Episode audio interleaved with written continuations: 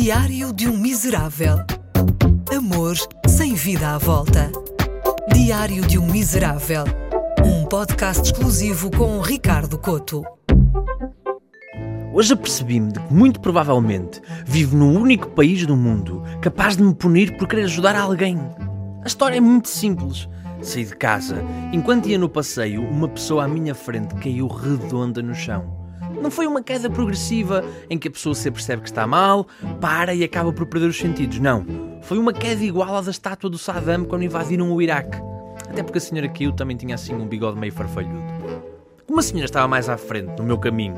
Obviamente que parei para ver como podia ajudar. Assim que vi que a senhora estava desmaiada, peguei no telemóvel e tentei ligar para o 112. Só que as outras pessoas não me deixaram ligar. Porquê? Porque, segundo elas, já era normal a senhora desmaiar na rua.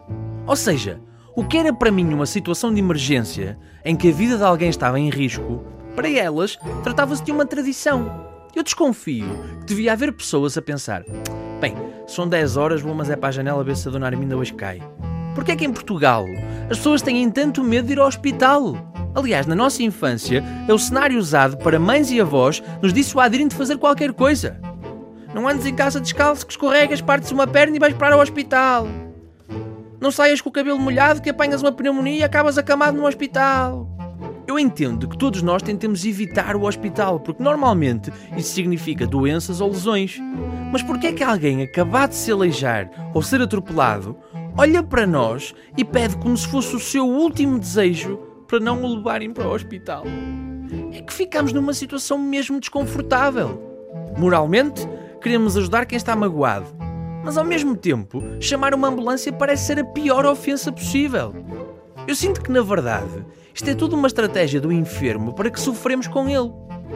Ao pedir-nos para fazer o contrário do óbvio, ou seja, chamar alguém para tratar dele, ele obriga-nos a fazer parte da sua dor. Ele quer que a gente também sinta um braço ou uma perna partida. Chamem-me egoísta, mas eu acho que a pior parte de ver alguém a precisar de ajuda é saber que isso vai dar trabalho a mim.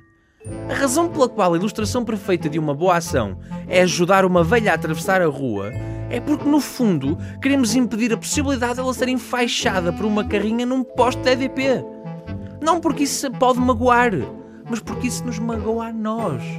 Nós é que vamos ter de ouvir gritar que quer ir para casa e não para o hospital. A vítima não é a velha. Somos nós. Nós é que fomos moralmente atropelados. Por isso é que percebo aquelas pessoas que nem sequer param quando vem alguém desmaiado na rua. Dizem para si próprias que está só a dormir e seguem com a vida delas. É como as velhas que vêm a Dona Arminda cair. Ajudam-na a levantar e já é muito bom. Chamar uma ambulância é envolver-se e ajudar realmente alguém. Isso é demais. A culpa é da Dona Arminda. Ela é que não tem nada que desmaiar no nosso caminho.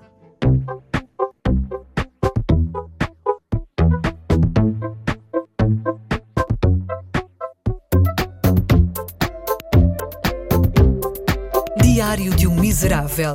Um podcast exclusivo com Ricardo Coto.